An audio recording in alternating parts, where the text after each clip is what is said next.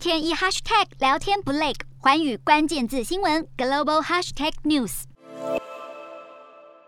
俄罗斯总统普丁在二月二十四日发表电视演说，宣誓挥军进入乌克兰，要让乌克兰去纳粹化、去军事化。俄军在当日轰炸乌克兰首都基辅、东部第二大城哈尔科夫、南部港口马利坡等地，震惊世界。乌克兰总统泽伦斯基同日宣布与俄罗斯断交，并且发出总统令，宣布进行全民军事动员。乌克兰全国十八到六十岁的男性公民禁止离境。二月二十六日，西方国家军援乌克兰，对俄罗斯采取强力制裁措施。俄罗斯多数银行都被踢出环球银行金融电信协会 SWIFT。二月二十八日，乌克兰与俄罗斯谈判代表团抵达白俄罗斯，乌方要求俄军撤出，俄方要求乌克兰承认俄国对克里米亚的主权，乌克兰实施非军事化以及非纳粹化，双方第一次谈判破裂。三月二日，联合国大会通过决议，谴责俄罗斯侵略乌克兰。一百四十一国支持决议，俄国、白俄罗斯、北韩等五国投下反对票，中国、印度、伊朗等三十五国选择弃权。俄军在乌南取得进展，占领首个乌克兰大城市赫尔松。同日，乌俄第二轮谈判取得成果，双方在白俄罗斯会面，同意就临时停火建立人道主义通道。三月八日，美国总统拜登宣布禁止从俄罗斯进口石油、天然气和其他能源。四月一日，网上流出影片，显示被俄罗斯一度占领的布查镇，